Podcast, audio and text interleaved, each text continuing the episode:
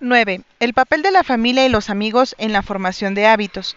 En 1965, un hombre de nacionalidad húngara llamado Laszlo Polgar escribió una serie de extrañas cartas a una mujer llamada Clara. Laszlo era un firme creyente en el trabajo duro. De hecho, era eso en lo único que creía y rechazaba por completo la idea del talento innato. Proclamaba que con práctica dirigida y el desarrollo de buenos hábitos, un niño podía convertirse en un genio dentro de cualquier especialidad. Su lema era un genio no nace, un genio se entrena y se educa. Laszlo creía tan firmemente en esta idea que quería poner la prueba con sus propios hijos. Le escribía a Clara porque necesitaba una esposa dispuesta a aceptar el reto. Clara era maestra, y aunque no era tan categórica como Laszlo, también creía que con la instrucción apropiada cualquiera podía desarrollar sus habilidades. Laszlo decidió que el ajedrez sería un campo apropiado para poner en práctica el experimento y trazó un plan para criar a sus hijos para que llegaran a ser prodigios del ajedrez.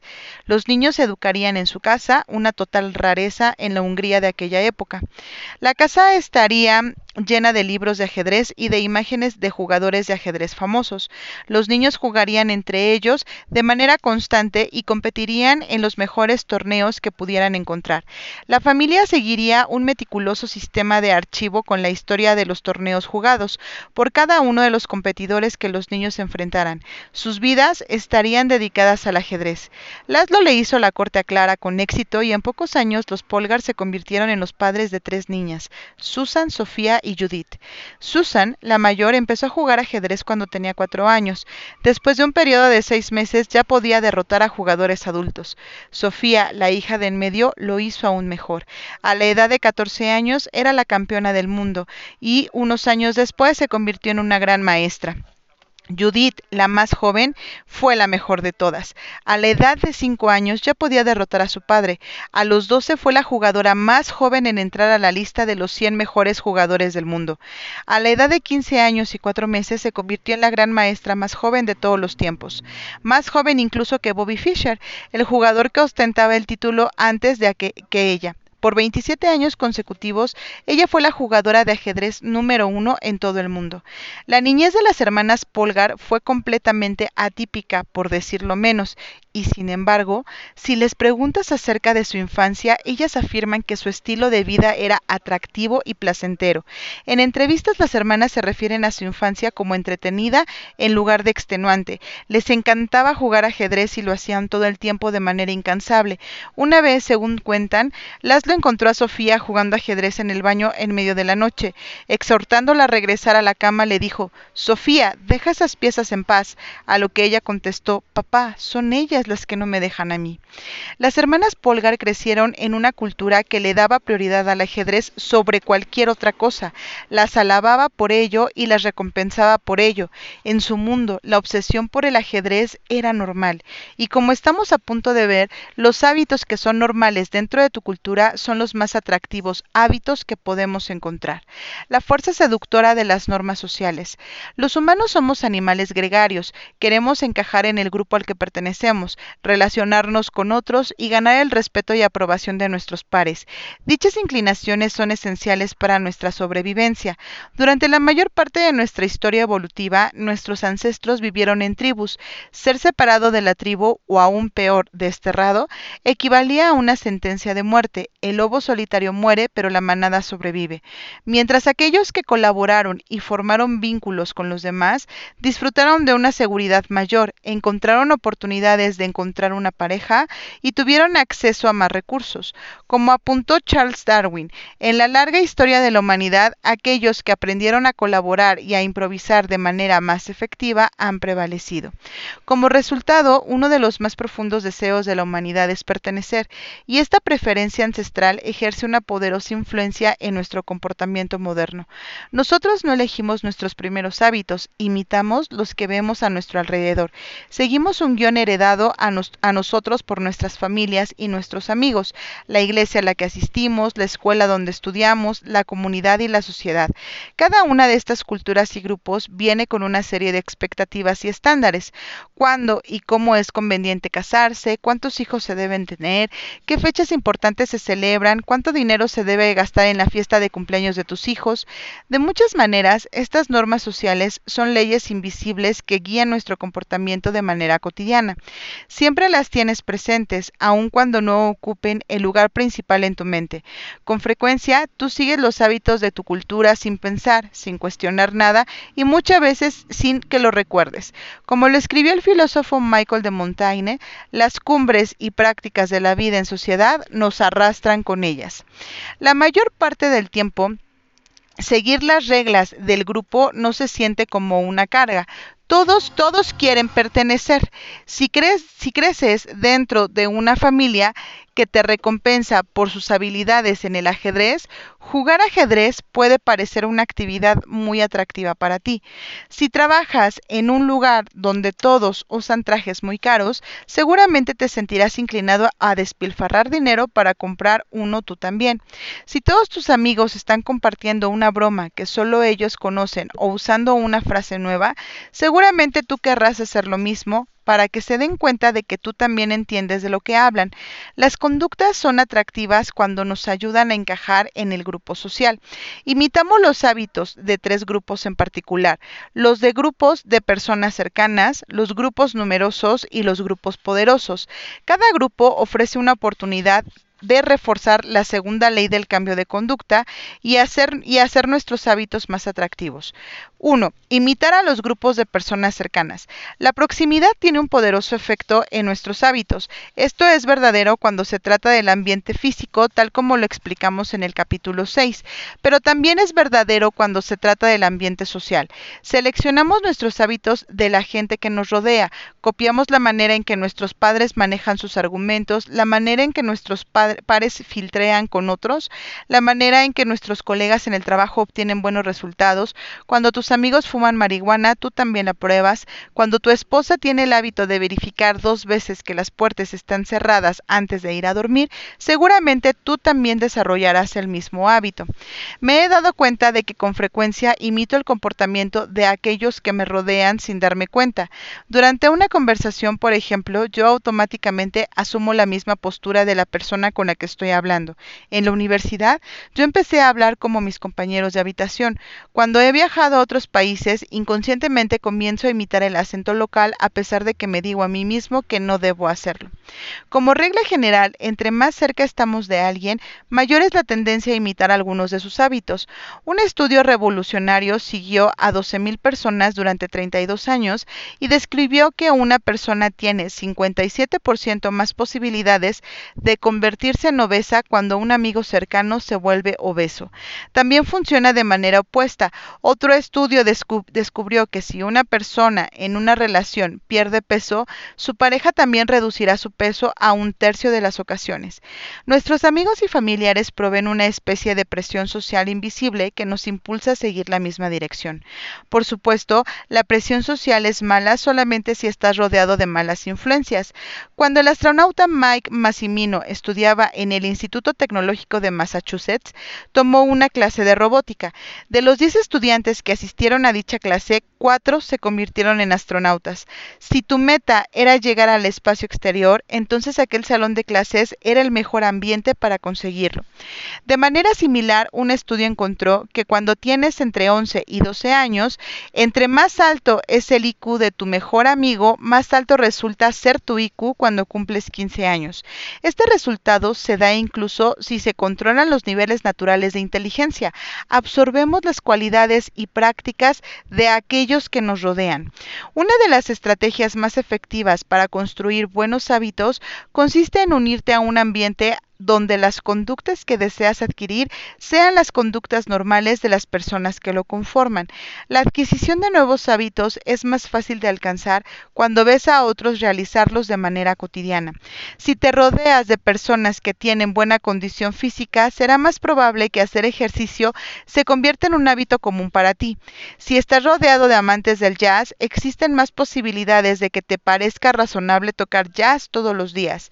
El ambiente en el que te desarrollas determina lo que tú esperas que sea normal. Rodéate de personas que tengan los hábitos que tú quieres adquirir. Es muy probable que alcances los mismos hábitos junto con, con esas personas. Para lograr que tus hábitos sean aún más atractivos, puedes llevar esta estrategia un paso más allá. Únete a un ambiente en el que 1. Tu hábito deseado sea un comportamiento normal y cotidiano y donde 2. Haya gente con la que ya tienes algo en común de antemano. Steve Camp un empresario de la ciudad de Nueva York, dirige una compañía llamada Nerd Fitness, que se podría traducir como cerebritos en forma, que se dedica a ayudar a los cerebritos, ratones de biblioteca, ñoños y mutantes a perder peso, ponerse fuertes y volverse saludables. Sus clientes incluyen amantes de los videojuegos, fanáticos del cine y otras personas comunes que quieren ponerse en forma. Mucha gente se siente fuera del lugar la primera vez que acude a un gimnasio o cuando quiere cambiar su dieta, pero si eres similar a otros de los miembros del grupo de alguna manera, por ejemplo, si, si compartes con ellos el gusto por la guerra de las galaxias, el cambio se vuelve más atractivo porque se convierte en algo que algo que gente igual a ti ya está realizando. Nada mantiene la motivación mejor que pertenecer a una tribu o a un grupo. Transforma una misión personal en una misión compartida. Antes de formar parte de la tribu estaba solo. Tu identidad era individual. Tú eres un lector, tú eres un músico, tú eres un atleta. Cuando te unes a un club de lectura o a una orquesta o a un grupo de ciclismo, tu identidad se vincula a la de aquellos que están a tu alrededor. El cambio y el desarrollo ya no es una conquista individual. Somos lectores, somos músicos, somos ciclistas. La identidad compartida comienza a reforzar tu identidad individual. Este es el motivo por el cual seguir siendo parte de un grupo después de lograr una meta es crucial para mantener tus hábitos. La amistad y la, y la comunión quedan grabadas profundamente en una nueva identidad y te ayudan a mantener las conductas saludables durante mucho, mucho tiempo. Imitar, imitar a la mayoría. En la década de 1950, el psicólogo Solomon Ash condujo una serie de experimentos que ahora son enseñados cada año a legiones de estudiantes de licenciatura. Al inicio de cada experimento, un sujeto entraba en una habitación donde había un grupo de personas que le eran desconocidas. Los otros participantes eran actores plantados en la habitación por el investigador, quien les proporcionaba un guion que indicaba las respuestas que debían dar a ciertas preguntas. El experimento consistía en mostrar al grupo una primera tarjeta con una línea y luego una segunda tarjeta con una, una serie de líneas. Se pedía a cada persona que seleccionara en la segunda tarjeta la línea que era similar a la línea que aparecía en la primera tarjeta. Era una tarea muy sencilla. En la figura E10 podemos ver un ejemplo de las dos tarjetas que se usaban en el experimento. Una tarjeta tiene una sola línea y la segunda tiene tres líneas de diferente tamaño y grosor. Experimento de conformidad social. El experimento siempre comenzaba de la misma manera. Primero se hacían algunos intentos sencillos en los que todos estaban de acuerdo en cuál era la línea correcta. Eh, después de algunos turnos, los participantes se les mostraba un par de tarjetas que eran tan novias como las anteriores, pero en esta ocasión los actores que, que había en la habitación seleccionaban una respuesta incorrecta intencionalmente. Por ejemplo, elegían como correcta la respuesta A de la tarjeta y todos estaban de acuerdo en que las líneas eran de la misma longitud, aunque era evidente que no lo eran. El sujeto investigado, quien no estaba al tanto del, del estratagma, inmediatamente quedaba perplejo. Sus ojos se abrían ampliamente, se reía nerviosamente, revisaba varias veces las reacciones de los demás. Su nerviosismo aumentaba conforme todos los participantes iban dando la respuesta incorrecta. Pronto, el sujeto comenzaba a dudar de lo que estaba viendo con sus propios ojos. Finalmente daba por buena la respuesta que en el fondo sabía que era incorrecta. Ash aplicó este experimento en muchas ocasiones y de distintas maneras. Lo que descubrió era que conforme el número de actores aumentaba, también aumentaba la conformidad del sujeto investigado. Si en el experimento participaban solamente el sujeto y un actor, entonces no había efecto en la decisión de la persona investigada, quien asumía que el actor era un poco tonto. Cuando había dos actores en la habitación con el sujeto, había poco impacto en los resultados, pero en la medida que el número de actores se incrementaba desde tres o cuatro hasta 8, el sujeto se volvía más proclive a cuestionar su juicio y a estar de acuerdo con la mayoría. Cuando se concluyó el experimento, casi el 75% de los sujetos investigados habían estado de acuerdo con la respuesta dada por la mayoría del grupo, aunque evidentemente era incorrecta. Siempre que no estamos seguros de cómo actuar, observamos al grupo al que pertenecemos para guiar nuestra conducta. Constantemente escrutamos nuestro ambiente y nos preguntamos, ¿qué es lo que todo el mundo está haciendo? Revisamos las reseñas que se publican en Amazon, Yelp o TripAdvisor porque queremos imitar la mejor adquisición o el mejor sitio para comer o los mejores hábitos de viaje. Y por lo regular se trata de una buena estrategia. La evidencia puede cuantificarse, sin embargo, también puede tener inconvenientes. El comportamiento normal de la tribu por lo regular predomina sobre la conducta individual deseada por el individuo. Por ejemplo, los resultados de un estudio muestran que cuando un chimpancé que pertenece a un primer grupo aprende un método efectivo de abrir nueces y luego es cambiado a un segundo grupo que utiliza un método menos eficiente, trata de evitar usar el mejor método con el solo propósito de integrarse al resto del grupo. Los humanos somos similares. Hay una tremenda presión social para cumplir con las reglas del grupo. La recompensa de ser aceptado con frecuencia es mayor que la recompensa de ganar una discusión o de parecer inteligente o de encontrar la verdad. En muchas ocasiones preferimos estar equivocados y pertenecer al grupo que estar en lo correcto pero solos. La mente humana está diseñada para llevarse bien con los otros. La mente quiere llevarse bien con los otros. Está en nuestra naturaleza. Sin embargo, es posible anular esta tendencia. Puedes elegir ignorar al grupo o dejar de tomar en cuenta lo que la gente piensa de ti, pero requiere trabajo y esfuerzo. Nadar contra la corriente del ambiente en el que te desenvuelves requiere un esfuerzo adicional. Cuando tu cambio de hábitos constituye un desafío para la tribu, el cambio es poco atractivo. Cuando tu cambio de hábitos implica armonizar con el resto del grupo, entonces el cambio suele ser muy atractivo. Imitar a los poderosos. Todos los seres humanos persiguen el poder, el prestigio y el estatus. Nos gustan los pendones y las medallas en nuestras chaquetas. Queremos tener títulos de presidentes o asociados, queremos reconocimiento y elogios. Esta tendencia puede parecer vana, pero sobre todo es una medida inteligente. Históricamente, las personas con mayor poder y estatus tienen acceso a más recursos, se tienen que preocupar menos por su supervivencia y suelen ser parejas más atractivas. Naturalmente nos sentimos atraídos hacia los comportamientos que nos permiten ganar respeto, aprobación, admiración y estatus. Queremos ser los atletas del gimnasio que pueden elevar su cuerpo sobre la barra o los músicos que pueden tocar las melodías más intricadas o los padres de los niños más aventajados porque esas características nos permiten distinguirnos del resto de las personas. Una vez que logramos integrarnos al grupo, empezamos a buscar maneras de, de, destacar. Esta es una de las razones por las que tanto nos importan los hábitos de las personas altamente efectivas. Tratamos de imitar el comportamiento de las personas exitosas porque nosotros también deseamos tener éxito. Muchos de nuestros hábitos cotidianos replican los hábitos de gente que admiramos. Replicas las estrategias de las compañías más exitosas de la industria en la que trabajas, preparas las recetas de tu chef pastelero favorito, tomas prestadas las estrategias literarias de tu escritor predilecto, imitas el estilo de comunicación de tu jefe, imitamos a la gente que envidiamos. La gente que tiene un estatus alto disfruta de la aprobación, el respeto y el reconocimiento de los demás. Y eso significa que si un comportamiento determinado nos puede proporcionar aprobación, respeto y reconocimiento, lo encontramos atractivo. También estamos motivados a evitar conductas que reducirían nuestro estatus. Podamos los arbustos y el pasto de nuestros jardines porque no queremos aparecer, eh, aparecer como los holgazanes del vecindario donde vivimos. Cuando nuestra madre nos visita, limpiamos la casa porque no queremos ser juzgados. Constantemente nos estamos preguntando, ¿qué pensarán los demás de mí?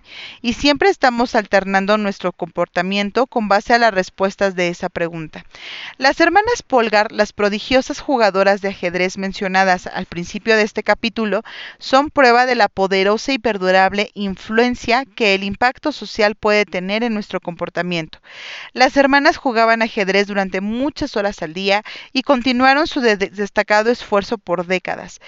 Por estos hábitos y conductas mantuvieron su atractivo para ellas debido en parte a que eran valoradas por el ambiente dentro del cual vivían, desde el apoyo y elogio de sus padres hasta la conquista de metas que elevaban su estatus.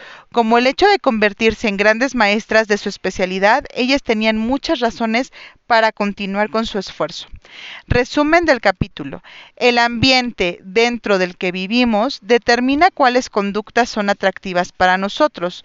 Tendemos a adoptar hábitos que son elogiados y aprobados por el ambiente en el que vivimos porque sentimos un natural deseo de integrarnos y pertenecer a una tribu. Tendemos a imitar los hábitos de tres grupos sociales, el cercano, familia y amigos, el amplio, la tribu, y el poderoso, aquellos que cuentan con un estatus elevado y prestigio. Una de las estrategias más efectivas que puedes seguir para construir mejores hábitos consiste en unirte a un donde, uno, tu conducta deseada sea un comportamiento normal y donde, dos, tengas algo en común con el grupo. El comportamiento normal de la tribu con frecuencia prevalece sobre el comportamiento deseado del individuo. Muchas veces preferimos pertenecer aunque estemos equivocados que estar solos y en lo correcto. Si cierta conducta puede proporcionarnos aprobación, respeto y elogios, la encontraremos atractiva.